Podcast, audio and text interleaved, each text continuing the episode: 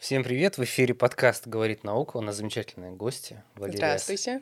Валерия Саченко, а, магистр университета ИТМО, специальность э, биоинженерия. Да, все верно. Расскажи о себе, о том, чем ты занимаешься. Угу. Сейчас я занимаюсь э, полимерными пленками. А, может прозвучать непонятно, но на самом деле все гораздо проще, чем кажется. Полимеры стоит рассказать, что это? Да, да, да, конечно. Угу. Они ближе, чем кажутся. Сахар, крахмал, э, гель-лак, девочки записываемся на ноготочки э, и все такое. То есть, к примеру, чтобы было понятно, полимер это вещество, которое состоит из мономеров, и э, этилен — это мономер, а полиэтилен — это полимер. Вот так вот. Так. И я занимаюсь тем, что Э, делаю пленки на основе альгината натрия и карбоксиметилцеллюлозы. Это пищевые добавки, это вот эти вот Е. Э, и на их основе я делаю пленку, которая потом могла бы применяться для облегчения симптомов атопического дерматита. Э, атопический дерматит это, это кожное заболевание. Да, да, это... кожное заболевание, которое не лечится, и периодически возникают рецидивы. И вот как раз такие полимерные пленки гидрогелевые, они могли бы быть полезны в период ремиссии, то есть когда вот облегчение. А, а как они действуют? Ну, действуют. Допустим.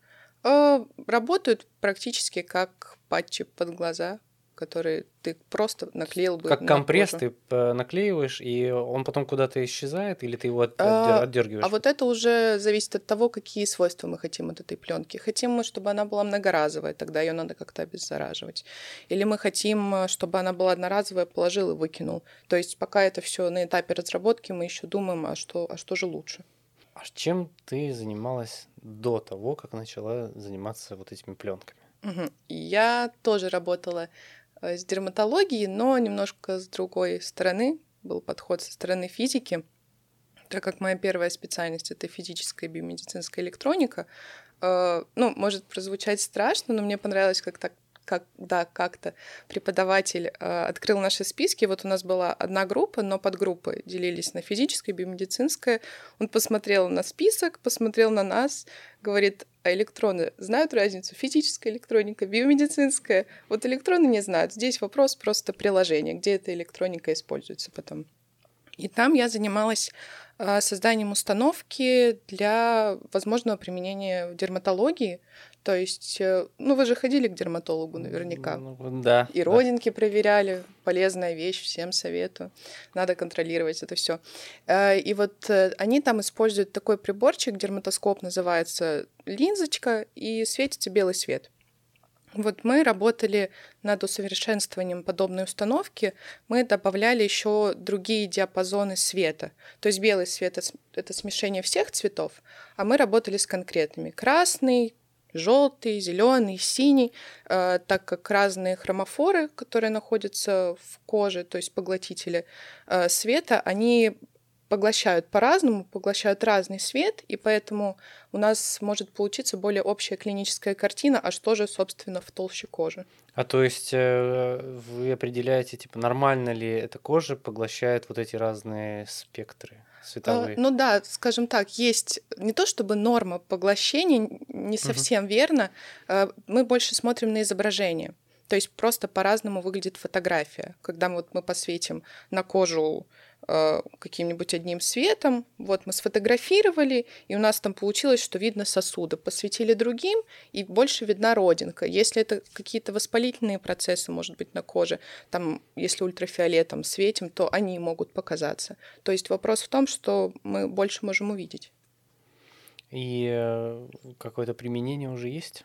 Этим исследованиям? Применение, да, конечно. Ну, во-первых, более простая установка давным-давно уже используется врачами, а то, что над чем мы думали, было изобретено, оказывается, Кембриджем лет пять назад.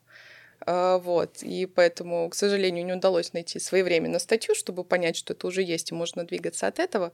Но как есть, как есть, таков путь ученого. А, а вот этот вот э, поиск статей, это же обязательная процедура при любом исследовании, да? Да, да, это очень важный этап, он огромный, и он самый первый, и, на мой взгляд, он самый муторный и сложный, потому что ты сидишь и ничего не делаешь. Ну, не то, что ничего не делаешь, ты просто читаешь, читаешь, читаешь, вот, и анализировать надо. Ну, там, составлять какие-то краткие конспекты, может быть, для себя таблицы, чтобы не потеряться в том, что ты нашел. мне это, конечно, интереснее вот это что-то помешать, покрутить, когда ты уже видишь какой-то конкретный результат. Но, к сожалению, без этапа литературы вообще никуда не деться. А сколько в, в целом это занимает времени? Ну вот, допустим, пришла идея, ага, мы чем хотим доработать э, вот этот вот, угу. как там его называется, предмет. Хотим его доработать. Вот пришла идея, понимаете, что двигаетесь в эту сторону, и потом, что пока вы не отштудируете все, что есть э, в библиотеках. Ну, не то, чтобы все, что есть, хотелось бы еще что-то современное в плане, что смысл нам смотреть... Актуальное. Актуальное, да. То есть оно, конечно, хорошо, то, что было изобретено 50 лет назад, и есть такие области, которые не особо изменились-то за 50 лет. А, вот, но все равно свежие статьи — это нужная вещь, от которой ну, Никуда не деться. Да. А вот эти изменения, которые, ну, что-то меняется, что-то не меняется в науке, вот за последние лет 10, что в российской науке, на твой личный взгляд, изменилось? Ну, 10 лет назад мне было 12 лет, и я не особо следила за наукой российской. Но сейчас ты же понимаешь, какие используются там технологии, процессы угу. запускаются. Вот э, что, как это сейчас выглядит? Mm. Но я бы сказала по каким-то, может, внутренним ощущениям, что э, мне кажется, я могу ошибаться, что, может быть, э, немножко начали как-то больше совместно работать э, что, опять же, конкуренция, она все равно есть между странами, потому что когда какое-то открытие, еще что-то, все равно указывается, кто это сделал и какая страна. Ну, по-другому никак. Но глобально э, я не знаю, когда этого, опять же, обстояла ситуация с международными сотрудничествами, но вот сейчас это, это есть, и это прям очень круто, что есть возможность вот так вот вместе работать над решением какой-то проблемы. Стирается граница, ну, по сути. Возможно. По сути, их нет вообще. Ну, сейчас-то есть как раз с коронавирусом-то. Это да, с этим мы живем. Но есть возможность связаться, там, позвонить по Zoom, да, пообщаться. Да, да. Это применяется прямо вот на практике? Я бы сказала, что да. Да. Ну, то есть надо найти лабораторию, с которой ты можешь работать, с людьми, с которыми ты ну, сработаешься тоже, что у вас одинаковый, более или менее одинаковый подход к работе. И а почему нет в таком случае? Как ты пришла к тому, чтобы заниматься вот сначала своим первым исследованием? Угу. Какие мысли находились в твоей голове тогда, в, там, в 11 классе, когда ты выбирала специализацию? Ой. Ты же такая, ты же не думала, что ты будешь ученым, прям вот исследованием, или уже хотела тогда?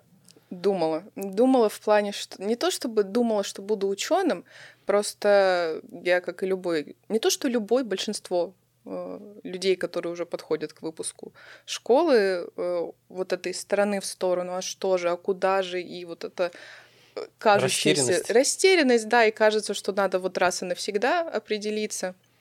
И я сперва хотела химию, потом физику, думала еще, может, врач, и вот решила как-то совместить и пойти вот на физическую биомедицинскую электронику, но оказалось, что там просто уйма физики что хотелось бы для чего-то с названием биомедицинская электроника, побольше медицинского и вот Немножко биология. био, да? Да, да, да, там просто были миллиарды физик. И ты, получается, как-то перескочила, поменяла специализацию. Вообще для ученых современных смена mm-hmm. вот какого-то вектора mm-hmm. развития это норма? Мне кажется, да. Э, ну, то есть э, цены те специалисты, которые э, очень хорошо разбираются в своей области, и вот они прям узкие специалисты, и они от и до знают, чем они занимаются. А, просто я чуть-чуть другой человек, мне интересно что-то на стыке больше. Ну, то есть понятно, что если ты занимаешься физикой и медициной, ты не будешь супер-супер-супер физиком и супер-супер-супер медиком. Ты что-то будешь средненькое и там, и там. Вот, и, ну, меня такой порядок вещей абсолютно устраивает, потому что это то, что мне интересно, и вот позволяет как-то шире смотреть. А какой совет ты бы дала сама себе, э, ну вот, до того, как ты, ну, вот, до того, до того, как ты поступила и начала заниматься всем этим? Какие, mm. может быть, тебе нужны были навыки, на что обратить внимание? То есть это такой одновременный совет самой себе и mm-hmm. одновременно совет э, будущим каким-то людям, которые выберут биоинженерию, допустим. Mm-hmm. А, ну, во-первых, э, надо быть готовым к тому, что наука это, ну, прям непросто. Там надо... Э, я вначале говорила, что это просто, сейчас говорю не просто, не в этом плане, э, в плане, что она требует очень много включаться, очень много самому работать с наукой, то есть очень хорошо, когда есть люди, которые тебе объяснят, но Опять же, э, по моему опыту, это меньшинство, которое хочет э, из преподавателей, чтобы вот ты прям понял, чтобы у тебя что-то прям осталось, как бы по факту, по факту, как чаще бывает, что как бы рассказал, и это уже твоя ответственность, усвоил ты, не усвоил. Вот. Но это просто надо быть готовым к тому, что придется самому много работать, много читать. И касательно советов, э, как я поступала, я поступала в политехнический, мне очень понравился белый зал и парк.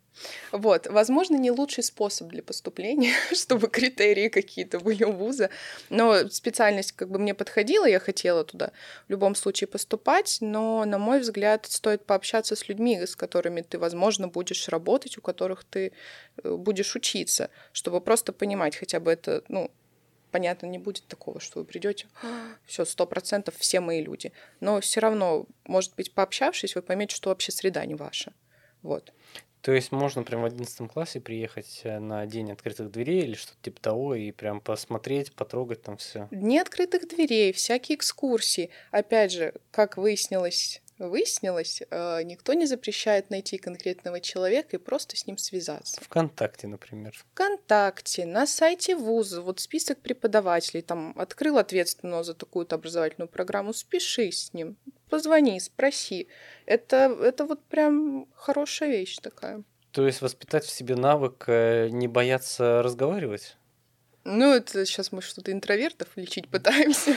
Ну нет, но это просто важно пообщаться с людьми, с mm-hmm. которыми ты потом будешь общаться. Ну, постоянно. Да, постоянно, плотно, да. И еще касательно советов, вот что бы я наверное, посоветовала ребятам и самой себе, это вообще не бояться задавать вопросы. Потому что эта фраза в научных кругах очень часто, ну не то, что очень часто, но вот это, ну, глупые вопросы, ну, как это вы не знаете, там, что вас из роддома выписали без знания интегралов, ну вот, вот такого что-то. Ну, это, это я утрирую, это конечно. Такой абьюз уже какой-то научный, так? Я утрирую, но просто есть такие некоторые ожидания, наверное, от э, бедных первокурсников, которые приходят, и вот, ну, не боятся задавать глупые вопросы, которые, ну, на мой взгляд, не глупые. Опять же, это мое мнение.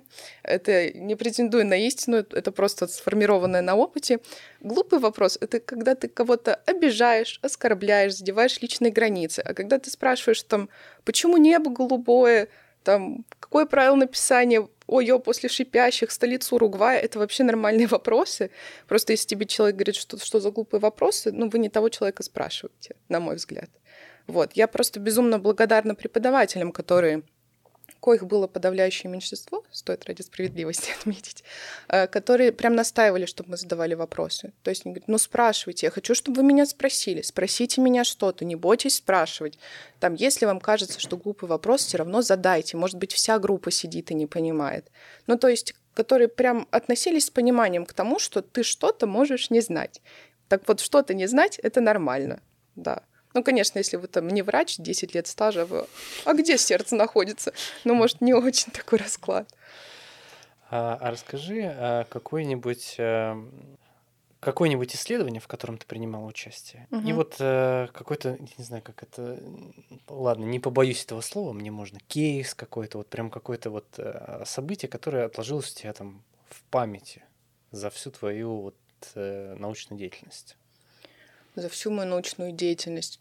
Ну, э, стоит отметить, что моя научная деятельность, она... Э, мы же как раз попали в период карантина, и мы вот два курса отучились, начинается третий курс специализации, мы полгода э, полабораторили, и все ушли благополучно на дистанционку, что, собственно, как ты можешь делать какие-то эксперименты, сидя дома, там, если это ну, Если это не лаборатория да, домашняя, да? Да, если там нету чего-то, что тебе нужно.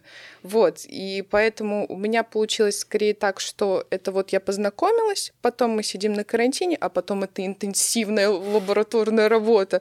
Вот, я не знаю, ну, это обычно не так бывает, на мой взгляд. Обычно все бывает спокойнее. Э, ну, планомернее. Угу. Вот, а тут просто за счет того, что и надо и дипломную работу писать, и статьи писать, и еще что-то делать. Вот, и поэтому получилось так, немножко скачкообразно по интенсивности. Вот, но как бы и кейсов каких-то я не могу прям вспомнить. У меня все кейсы — это вот написание статей, как ты сидишь, и давай переформулировать одно и то же. Вот. Так что а сколько статей у тебя уже? Статей... Четыре, наверное. Четыре. А есть разница вообще, сколько статей? Или смотрят на качество статей? А, на мой взгляд, качество статей тоже имеет значение.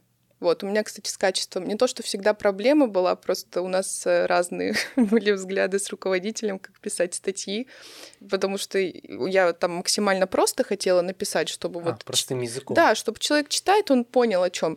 Но, э, ну, как бы и руководитель тоже был прав э, в том плане, что все-таки, когда есть уже конкретная сфера, и терминология там тоже нужна, потому что она более четко позволяет читающему понять, о чем речь. То есть человек, который знает, он и терминологию поймет. Вот просто у меня вот был подход, чтобы как-то, ну, ну, чтобы всем Поч- было понятно, чтобы я сама перечитала и поняла, что там. Потому что на самом деле, вот возвращаясь к, чен- к чтению литературы, когда э, у меня была тема диплома, ну, надо же ознакомливаться, что, вот что ты начинаешь делать. И я читала статьи просто как на иностранном языке. Каждое третье слово гуглить приходилось. Вообще непонятно, что я читаю. Ну, вот как на другом языке просто. И это абсолютно нормальная вещь, и она с насмотренностью потом пропадает. Вот, но это тоже надо быть готовым к такому. А что бы ты хотела изменить в современных каких-то научных процессах, подходах? Угу. Ну, какие-то, может, есть вещи, которые стоит улучшить? Доступность науки лучше, вот улучшить, на мой взгляд, опять же, вот в плане того, чтобы люди не боялись науки, потому что, э, ну, мне кажется, что есть люди, которые я не могу, это сложно, ну вот я не могу, это сложно. Опять же, тут еще вопрос, что может им стоит попробовать, все-таки они просто как-то боятся, но вот э, именно вот эта какая-то вуаль сложности, я не знаю, мне кажется, надо чуть-чуть это опускать. Сбросить, да, чуть-чуть? Да, да. Как-то чуть-чуть, ну, приземлиться, что ли. А какие у тебя планы дальше? Ну, вот сейчас ты, у тебя закончится аспирантура. Что магистратура. Ты... Магистратура. Угу. И вот после магистратуры что ты будешь делать? После магистратуры я не планирую идти в аспирантуру. Вот. Ну, я бы хотела работать уже, наверное, в какой-то компании, которая занимается э, непосредственно созданием вот чего-то, что потом используется, опять же, в сфере медицины, просто потому что мне интересна эта сфера. Вот. И э, ну, было бы интересно, может быть, какой-то опыт преподавания. Не в плане, что там все пять дней преподавать, а вот какая-нибудь одна там пара-две в неделю. Что это просто интересный опыт. У меня есть знакомая, которая сейчас в аспирантуре, ну, у нее другая специальность. Вот она у нее есть уже свои какие-то ученики, она говорит, ну это, конечно, прям интересно, интересно, так что ну, в аспирантуре же учат а, именно еще преподавательской какой-то истории. Да, так на самом деле, насколько я знаю, в магистратуре уже можно преподавать. Давай мы назовем какого-нибудь человека, который прям вот повлиял на твой выбор. Почему ты э, занимаешься тем, чем занимаешься? Есть какой-то ученый, либо это может быть родственник какой-нибудь? Um, Ученый нет, наверное. Ну, опять же, мне, как и многим, просто нравилось читать какие-то книги, смотреть какие-то фильмы, которые вот приобщают к науке. А так, э, ну, у меня мама говорила, если не знаешь, куда поступать, ну, иди вот на техническое что-то. Она сама, у нее самой специальность техническая, вот. Но в какой-то степени, может быть, я поэтому и пошла туда, потому что мне это было интересно, и я действительно совсем не знала, куда идти, и думаю, ну, ну вот, да, оно в любом случае пригодится. Вот. Так что вот это вот и повлияло, наверное. Но ты рада? Да, да, это, это бесценный опыт, я вам хочу сказать, да. Это... Не знаю, повторила бы ли я его, но это, ну, прям хорошая школа такая была. Спасибо большое. Спасибо вам. А, это был подкаст «Говорит наука». У нас в гостях была Валерия... Осаченко. Валерия Осаченко. А, магистр а, университета ИТМО, Мгм. специальность биоинженерия. Все верно. Все. Всем пока. Спасибо.